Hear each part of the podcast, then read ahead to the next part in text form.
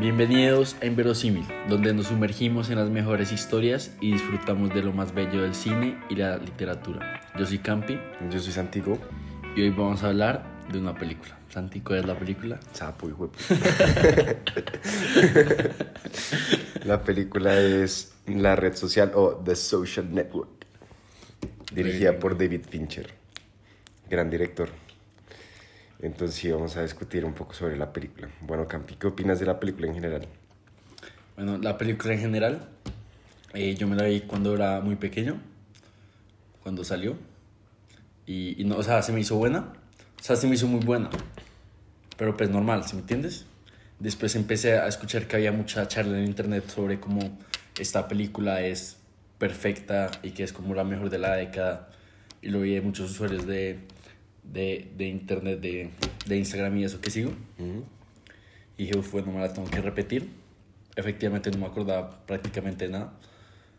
Y, y me la vi y dije como, wow. O sea, no sé si fue por la influencia de internet, pero dije, es perfecta esta película. Eh, o sea, todo, como las actuaciones son, son increíbles. Eh, la cinematografía es súper rápida, es como, es como si uno se metiera como un pase. Te has metido un paso. No, pero me imagino que así se debe sentir, o sea, es pura energía, toda la película es energía, no hay momentos de descanso.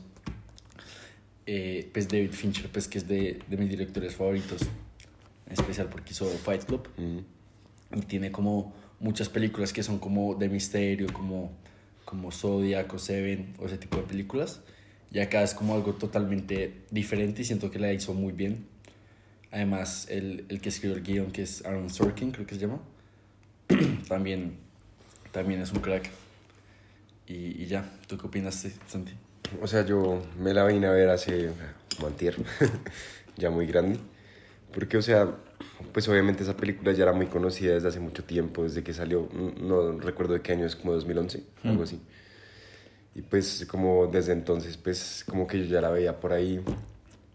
Y realmente como que yo me sesgué mucho eh, hacia que la película tal vez no era muy buena, porque alguna vez escuché algo así como que a Mark Zuckerberg no le gustó la película. Y pues obviamente, o sea, digamos que lo presentan como un nerd que muchas veces es muy puta y, y como muy egoísta y muy desgraciado. Entonces, pues, pues entiendo. Y además como esos biopics como que generalmente a la persona que las vive no las convence, o a las personas involucradas no las convence del todo, como en la serie de Luis Miguel, que muchas personas se quejaron, que pues muchas personas que eh, fueron interpretadas en la serie. Ok. Entonces como que desde el principio como que eso sesgó mucho mi punto de vista porque lo que digo obviamente a él pues puede que no le guste pero no significa que no es una buena película. Se puede decir como no me gusta cómo presentar una historia o me siento avergonzado por tal o tal cosa pero no significa que sea una mala historia. Pero aún así eso como que sesgó mucho mi punto de vista. Y no sé, creo que alguna vez mis papás como que se la vieron y me dijeron como, ah, esta película es como muy normal Mm. pues también lo mismo, como que muy, muy sesgado mi punto de vista. Y luego, como que tú me dijiste que podría ser la mejor película de la década de 2010. Y yo dije, como no, imposible. O sea, honestamente no creo, tiene que haber mejores películas. Y me la vi, y la verdad, opino que sí está, debe estar entre las mejores. Como que la película es muy, muy buena. Lo que tú dices está como muy llena de energía todo el tiempo. Es muy dinámica, diría yo. Es como, como que combina, no sé, partes como, digamos, un poco de tensión y drama con comedia, como con una historia de amigos y finalmente como la historia de creación de una compañía. Entonces como que finalmente no hay, no hay espacios en la película que lo digan como acá se frenó y simplemente como que se estanca un poquito. Y pues sí, sí la consideraría como de las mejores películas, pero no sé si la mejor película. Ok, ok. Sí. No, válido, válido, yo creo que tampoco.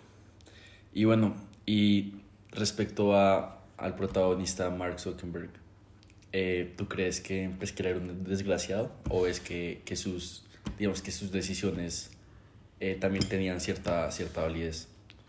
Em, pues yo creo que no, finalmente Mark Zuckerberg sí, o sea, no creo que sea una mala persona y que disfrute el meterle el pie a la gente, por así decirlo, como, como joderla. No creo que, que es algo que disfrute, sino que siento que él de cierta forma tiene unos intereses muy particulares y como que muchas veces puede que lo veas desde el punto de vista de estoy ardido con las demás personas porque soy un nerd y nadie me entiende y todo el mundo me rechaza, entonces como que para evitarme la frustración de tratar de entablar una buena relación con los demás y que luego como que me hagan sentir mal, como que de una yo los rechazo. O sea, de una como que yo los mando a la mierda sin que ellos tengan la oportunidad como de acercarse a mí y hacerme daño. Yo creo que es más bien como esa característica como, como defensiva que él tiene. Y pues sí lo hace un hijo de puta porque finalmente las acciones que uno o las decisiones que uno toma son a la final lo que uno lo define, no tanto las intenciones que uno tenga.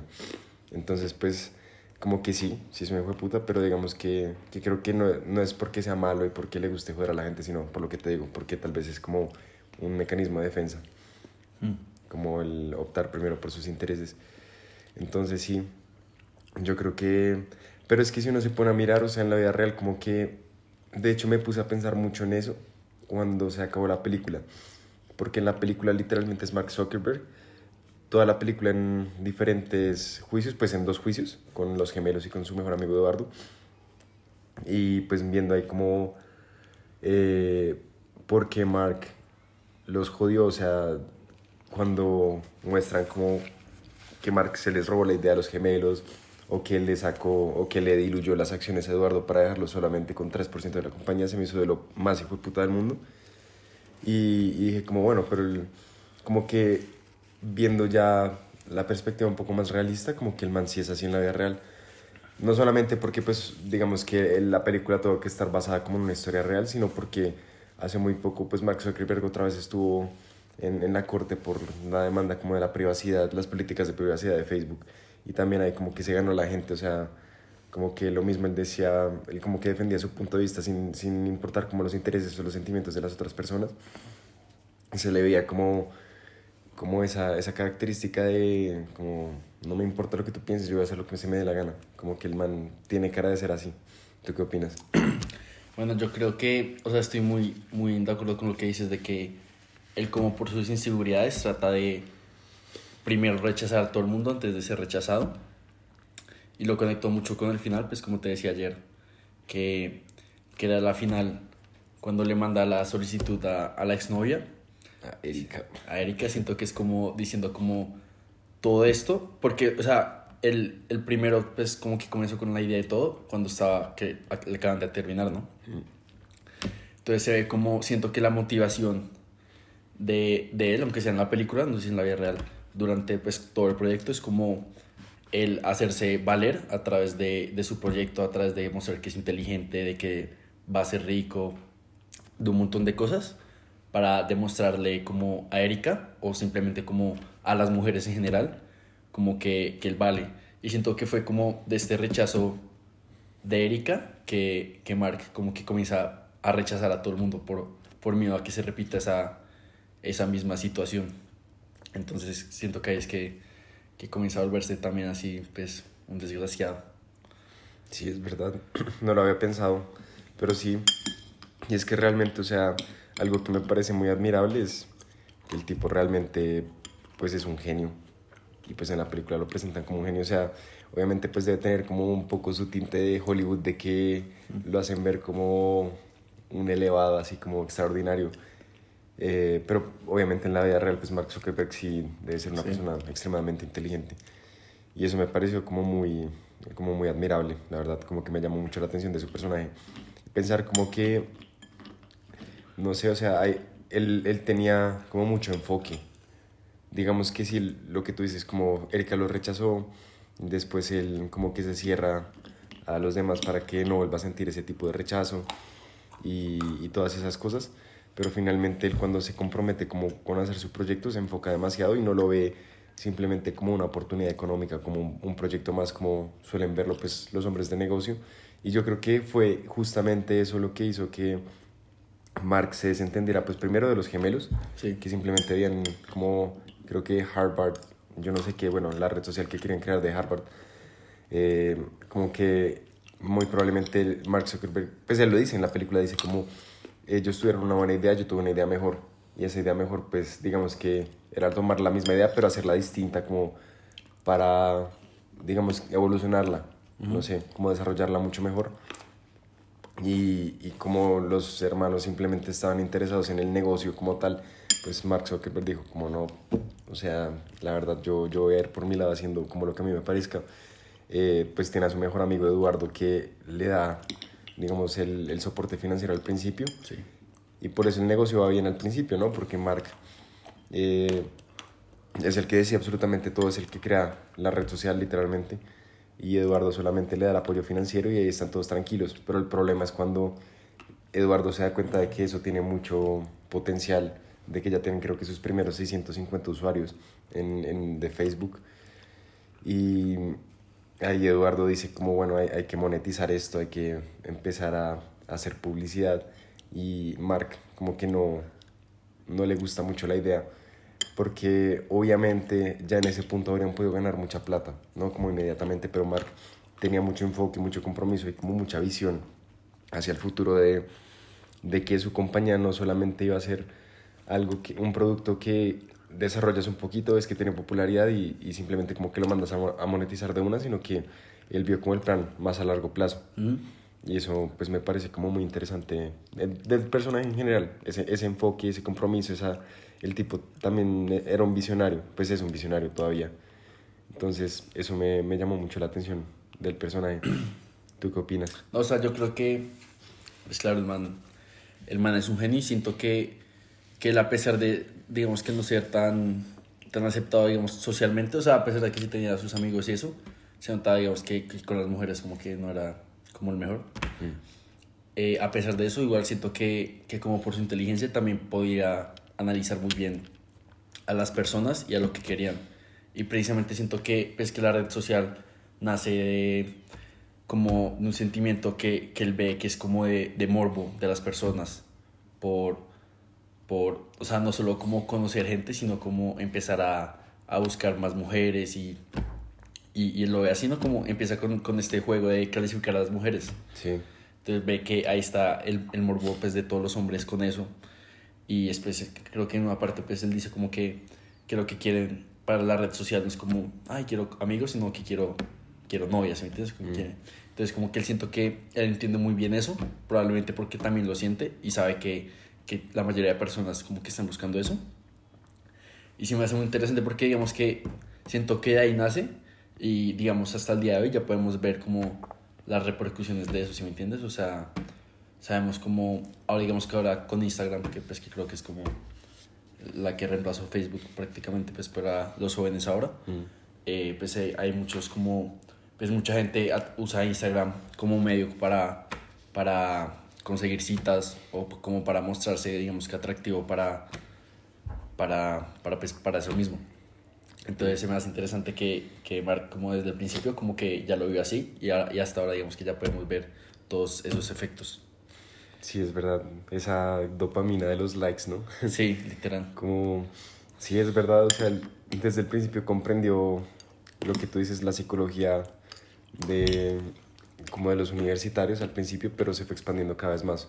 Porque yo creo que también eso, eso es un punto muy interesante, que Mark fue expandiendo como su, su audiencia, por así decirlo, de, de Facebook, cada vez más a más universidades, comprendiendo así como los intereses de, de diferentes tipos de personas y haciendo finalmente una red social global que, que valga la redundancia, engloba como todo, todos esos intereses de, pues de distintas personas de, de, distintas nacionalidades, como esa escena en la que está hablando con la abogada y, le, y la abogada le pregunta como qué estás haciendo y él estaba revisando como las estadísticas de Bosnia, pues que es un país europeo por allá de los Balcanes, sí. o sea, nada que ver con Estados Unidos y la vieja le dice como eh, es un país que no tiene vías, pero tiene Facebook.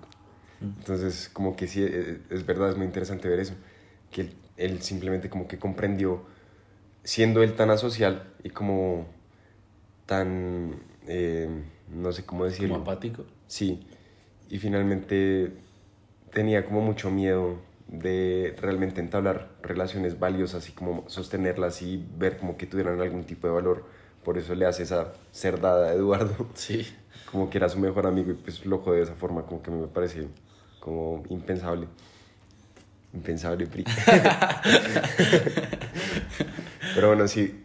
Eh, pero finalmente sí logró comprender eso, lo que tú dices, como la psicología de las interacciones sociales, qué es lo que le da la popularidad y la utilidad a Facebook, a Instagram hoy en día. Y pues Instagram es también parte de Facebook hoy en día, o sea, Mark Ah, sí. La compró, porque también el tipo debió saberla, Sí. como esto va a ser como el nuevo Facebook, o más enfocado a los jóvenes, o yo no sé.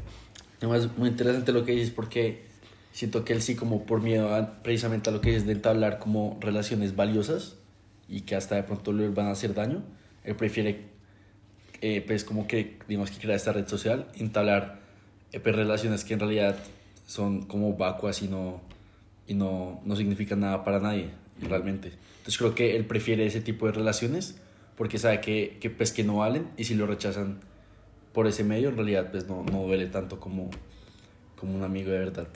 Gracias. Pri. Pero bueno, o sea, ya digamos que hemos discutido mucho sobre pues, la psicología de Mark Zuckerberg, que nos ha parecido interesante el personaje del proyecto. Pero yo quiero hablar un poco de eso que discutimos al principio sobre el dinamismo de la película. Ya lo que te digo, no tanto la historia, sino la estructura, cómo está hecha.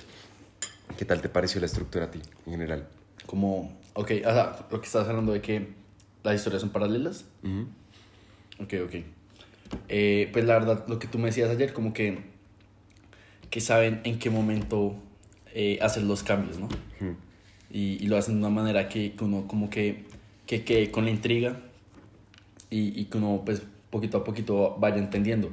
Porque pues desde el principio uno ve a, a Eduardo y a Mark como demasiado amigos Sí, y sabe, uno sabe que lo están demandando, entonces como que desde el principio uno ya, ya tiene como esa duda, que, que siento que es de, de los puntos más fuertes de la película, que uno realmente no, no entiende cómo una relación de amistad tan, tan buena pues se puede ir a la mierda tan rápido sí. y como de la nada. Y con una demanda, o sea, no solamente como, no, ya no nos hablamos, Exacto. como te demandé por 600 millones de dólares. Sí. Y, y no, muy bueno, o sea, también quería hablar de una escena. ¿Has visto la escena de que Eduardo coge el computador y lo destroza en frente Sí, de Mark? Sí, sí. Que esa escena la grabaron demasiadas veces, o sea, no sé cuántas, pero como una cosa exagerada, ponle que unas, no sé, como unas 40 veces. Ok. Pero o sea, 40 veces que el man Rompió un co- computador. rompió un Mac, ¿se me entiendes? O sea, Sí. una pérdida de dinero ahí. Entonces, pues eso se me hizo muy interesante porque se ve literalmente el, el compromiso hacia las actuaciones. Y, y ya, pues, ¿qué piensas de- del dinamismo? Eh, no, lo mismo que tú. Me, me gusta mucho esa idea de, de que desde el principio nos introducen esa intriga. De que hay una demanda y luego hay dos demandas. Luego se va desarrollando la historia y uno va comprendiendo por qué, desde dónde empieza. Y lo hace uno preguntarse como lo de siempre. O sea, como que uno ya sabe cómo terminan las cosas y no las está viendo desde el principio cómo se desarrollan. Y ahí es que uno dice como, él pudo haber hecho las cosas distinto, ¿no? Como que uno ya sabe al final, es como, Mark, no sigas por ahí que la estás cagando, o sea, vas a hacer las cosas mal, como que mira cómo haces para no pasar por encima de esta gente, porque a la final te van a acabar demandando y pues al final de la película se muestra que finalmente sí tuvo que pagarle 65 millones de dólares a los gemelos y una cifra desconocida a Eduardo, pero pues me imagino que fue muchísima plata. Entonces, como que sí, digamos que es, es eso, como que uno lo mantiene ahí como mirando cómo se van dando las cosas, en qué momento empiezan a, salir las cosas mal.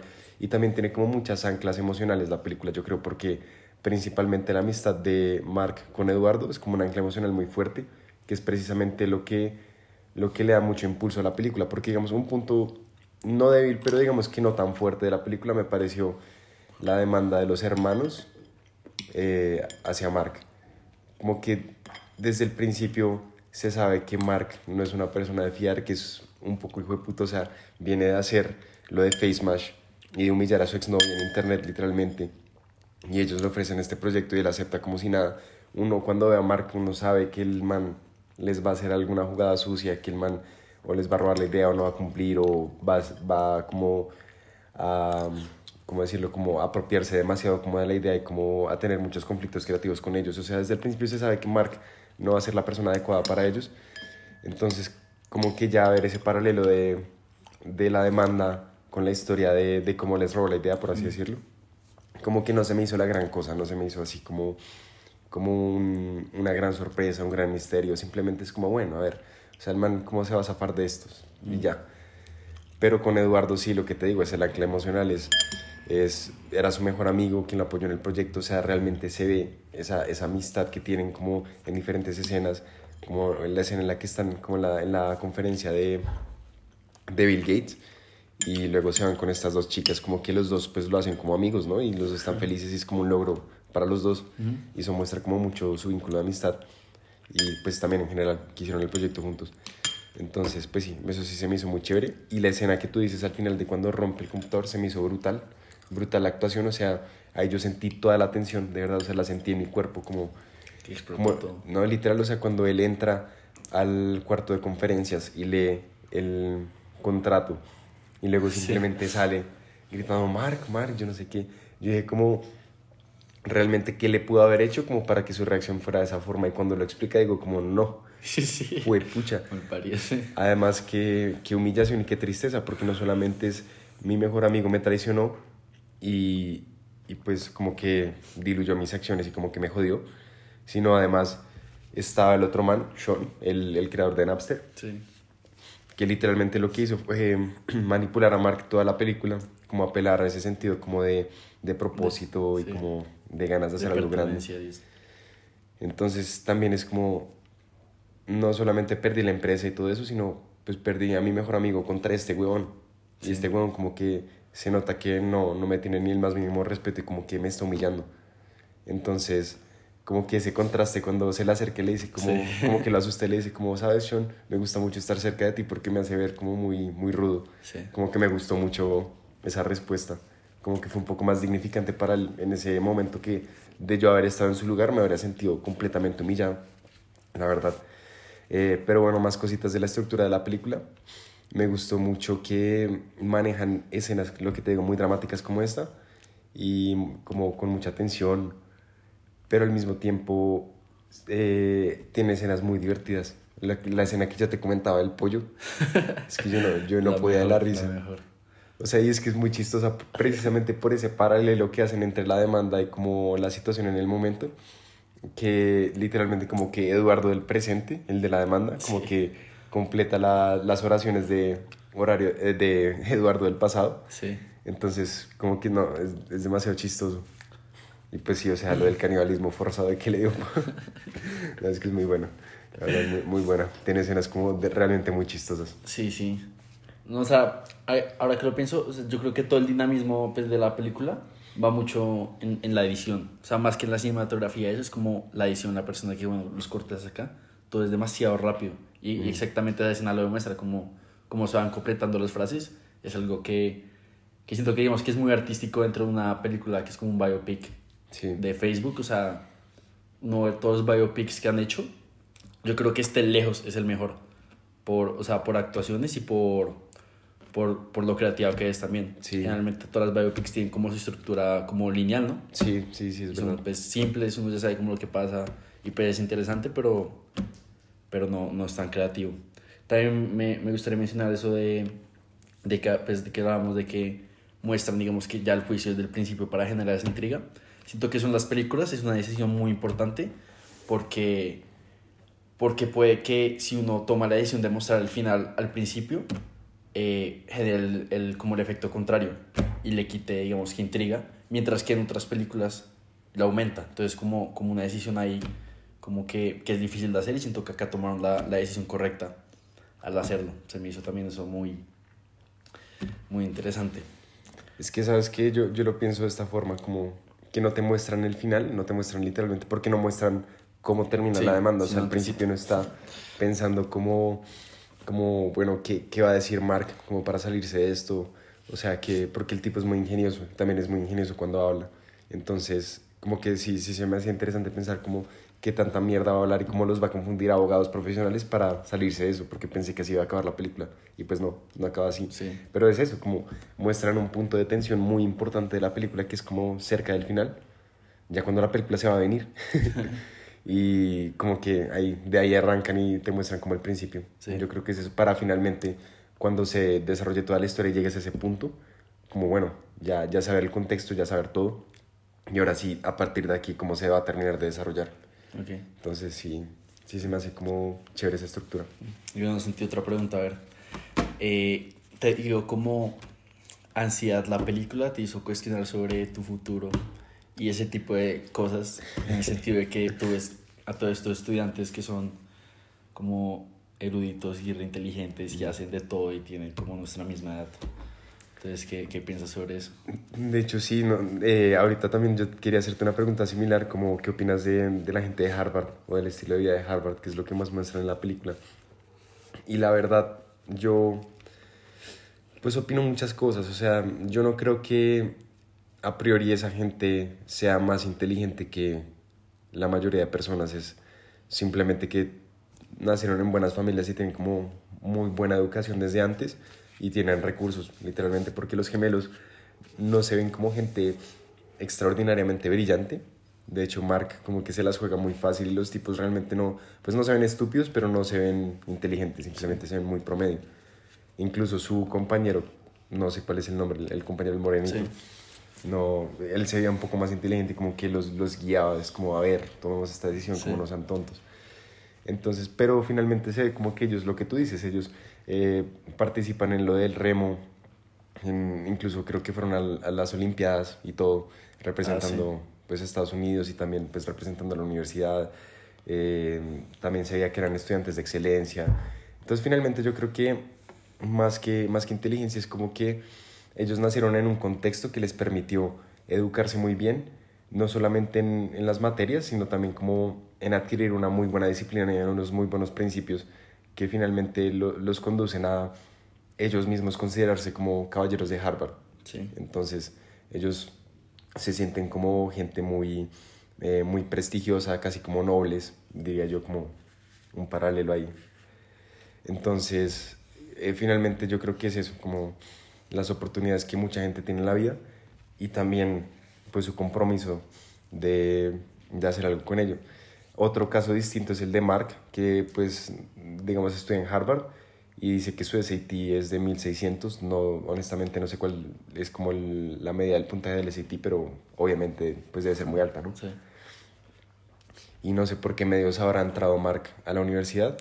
Me imagino que también habrá tenido que ver como con su, con su excelencia académica y como con su inteligencia.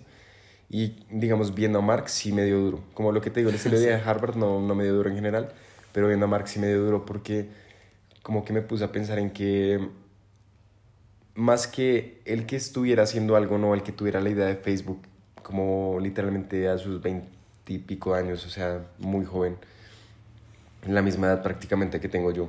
Como pensar en eso no me dan celos como tal, no me dan celos el prestigio, la compañía, el dinero. Lo que me dan celos es como el enfoque que él tenía, como él sabía lo que quería hacer y como que se comprometía demasiado y es algo que yo ya he comentado antes en este podcast, como yo carezco mucho de ese compromiso con las cosas, cosa que estoy tratando de mejorar. Todos los días me esfuerzo. Pero sí, o sea, soy una persona como altamente indisciplinada y digamos que no tengo como una pasión específica que yo diga cómo le voy a dedicar a esto 100% y como que lo voy a sacar adelante y voy a hacer que sea excelente y me voy a comprometer como lo hacía Mark, que justamente habían escenas en la película en la que decía como, eh, no, he's wired, como que está programando. Ah, y, es como eso, no lo puedes interrumpir porque está como en su estado de flow, está ahí. Y es algo que sí envidio un poco, la verdad. Como que me gustaría realmente encontrar algo o alguna forma de yo mismo ponerme en ese estado mental. Mm. Más que todo. ¿Tú, ¿Tú qué opinas al respecto? Eh, bueno, eh, o sea, primero, pues me da risa porque a pesar de que, eres indisciplinado, pues ambos sabemos que, que, obviamente eres mucho más disciplinado que yo creo que el 80% de, de nuestros amigos. Eh, no, mentira. No vamos a decir nombres, pero... entonces, entonces como que igual pues está, está en reconocerlo. Y, y sí, yo creo que es, es algo que hemos hablado en el pasado, ¿no? Como que, que es mejor, o sea, enfocarse totalmente en algo y ser excelente en esto, que creo que es lo que generalmente digamos que en la universidad a uno le, le inculcan o, o ser bueno y como en varias, en varias áreas. Y entiendo, pero lo que te decía, como que la vida en realidad es muy bella porque tiene precisamente demasiadas áreas y podemos encontrar eh, cosas, digamos, como administrativas, medicina y lo que es el arte, la pintura, la literatura, un, montón de cosas que para mí, digamos, que enfocarse solo en una cosa, eh, siento que es, que bueno, de pronto te puede dar plata y te puede dar prestigio y te puede dar eso, pero, pero siento que no te puede dar como felicidad completa en el sentido que no estás viviendo la vida completa. Ok. Entonces, como que siempre yo pues he tenido como, como ese dilema que, que también me ha hecho que, que no me pueda enfocar totalmente, totalmente en algo. Tal vez por eso estudio administración, que es como algo tan, tan amplio y que me, me da la habilidad como de después enfocarme en algo que realmente pues no, no sé bien todavía. Eh, entonces, digamos que por ese lado, digamos que, que sí estoy de acuerdo y, y digamos que se ve que digamos que todo ese prestigio y toda esa fama realmente no, no, no volvieron a Mark feliz Hmm. aunque sea al final de la, de la película se, se intuye eso. Y, y ya el estilo de vida de Harvard, pues lo que tú dices, ¿no? Como que los gemelos, o sea, a mí sí me da envidia en el sentido de que su GPA era como súper alto, no me acuerdo cuánto era, pero era como 4.8 o algo así. Y en Harvard, ¿sí me entiendes? O sea, es como Mm. demasiado alto. Y, y hacían deporte, o sea, o sea, como que se ve que después llegaron las Olimpiadas con eso y tenían novia y como que tenían, sacaban demasiado tiempo para hacer vainas, ¿sí me entiendes? O sea, eran demasiado como productivos todo el tiempo. Sí. Entonces ahí sí me, me da un poco de que, de como wow, o sea, como, como lo hacen. Lo que hemos hablado, como que uno pierde mucho tiempo en, en bobadas y si uno perdiera ese tiempo podría... Como en grabar podcast. no me entiendes. Sí. Entonces eso sí, sí me envía también como, como ese enfoque. Porque lo que tienes seguramente, o sea, sí me dio rabia que digamos que, que siento que, o sea, de lo que muestran en, en la academia, en la película, eh, muchas, bueno, o sea, la mayoría de personas que muestran en Harvard son súper prepotentes. Y creo que por eso Mario los pudo, los pudo, digamos que, ¿cómo se dice? Como manipular. manipular tan fácil porque ellos se creen tan prepotentes que dicen, no, esta es mi idea, no sé qué, todo va a ser bien, todo, o sea, yo lo hago todo bien y precisamente no ven como todas estas otras variables. Entonces, entonces sí, digamos que desde ese punto de vista, Harvard eh, también, o sea, es como, wow, o sea, como son unos cracks, pero también son, son muy prepotentes. Entonces, como que eso también me dio un poco de, como envidia, ¿no? como, o sea, de, de rayar el sentido de que... Tú quisieras este- ser así de prepotente. no, o sea, como que estos gemelos como que se ven que son como malas personas y como pero súper creídos y igual les va re bien en la vida, ¿se entiendes? Pero sabes que yo no estoy tan de acuerdo con que fueran así como malas personas. O sea, evidentemente sí son prepotentes, pero no creo que en el mal sentido, porque yo en la película nunca los veo así como realmente siendo gente desgraciada. bueno, es verdad, además que hablan O sea, de ser caballeros y. Sí, exacto. O sea, digamos, uno de los gemelos dice como, no, no vamos a proceder con absolutamente nada porque eso no es de caballeros, eso Sí. no está bien, yo no sé qué. Como que más, que más que prepotencia, yo creo que es que les importa mantener esa imagen, ese prestigio que ellos eh, tienen en su estilo de vida. O sea, ya se han adecuado como a ese, como ese arquetipo de, de persona, por así decirlo, que son gente correcta, eh, disciplinada, exitosa, que tiene un estilo de vida pues muy elevado y que tiene como eh, contactos y porque también cuando quieren digamos eh, hablar con el director de Harvard o bueno no sé uno de los eh, regentes para contarles sobre el caso de Mark Zuckerberg como que el tipo les dice a ver muchachos si ustedes son caballeros de Harvard pues no deberían aprovecharse como de sus contactos para conseguir este tipo de citas Sí, y bueno, digamos que eso es lo único. Pero sí, o sea, es, es más que todo como que ellos tienen su estilo de vida muy, eh, muy privilegiado y simplemente se han acostumbrado a vivir así, a que las cosas son de tal forma. De hecho, también pensé mucho eso anoche que nos vimos la película de, de Match Point, que luego la traeremos al, podcast, pero también lo mismo al principio de la película se ve como ese estilo de vida de la clase más alta burguesa eh, de, de Inglaterra, gente que va a clubes a jugar tenis y que realmente sus únicos problemas son esos, y no podría tener la concepción de que son gente muy prepotente y creída, pero finalmente no creo que sea tanto así, simplemente es que están acostumbrados a discutir de, de, esos- de ese tipo de temas en su vida cotidiana, que sus cuestiones y su, su mente y sus problemas están como rondando siempre esas temáticas un poco más eh, pomposas, por así decirlo. O sea, que, ah, que estoy mal porque me fue mal en, en mi competencia de remo, como los Sí. hermanos, o lo que sea. Eh, como que hay gente que dice, pues, marica, o sea, si yo tuviera la oportunidad de estar en Harvard y de participar en remo, como que me importa un carajo si pierdo o no tengo calificaciones perfectas, lo que sea, es como ya tengo la oportunidad de estar ahí. sí. Pero ellos no, ya están como en otro nivel de vida, entonces dicen como no, o sea, acá ya mis condiciones son distintas. Sí. Más bien creo que es, es algo así. Mira que eso me gustó porque ahora comparándola con Matchpoint, se habla mucho como de, es lo que tú dices, como el mayor problema de ellos es, bueno, eh, con quién me voy a casar o Hmm. eh, el entrenamiento de tenis un poquito distraído como, ah, y como que se ve que, aunque sea en match point, como que no hacen nada. A cambio acá se ve como que son muy privilegiados, pero igual como que se ve que quieren hacer algo con su vida, como Sí. que quieren cambiar el mundo, quieren hacer un, como un impacto. Hacer un Entonces, proyecto eso, eso, eso, sí, eso me gustó mucho y digamos que es un punto positivo que siento que Harvard también como que tiene hacia los estudiantes como obligarlos a decir, bueno, ustedes son muy privilegiados, pero pues no se van a quedar en su casa como gastándose la fortuna de su familia, sino que hagan algo, como un Mm. cambio y eso me gustó. Sí, es verdad. Sí, finalmente ya, como para terminar esa idea de las condiciones de vida, sería como, o sea, decir que ellos son prepotentes per se, porque probablemente sí lo son, pero que lo son simplemente por serlo, sería como decir que, no sé, un, un niño de alguna aldea de África en la que no tienen internet, como que es simplemente ignorante porque no sabe qué es Google. Sí. Como, como que no, simplemente son condiciones de vida distintas y pues eso los hace tomar decisiones distintas y ya.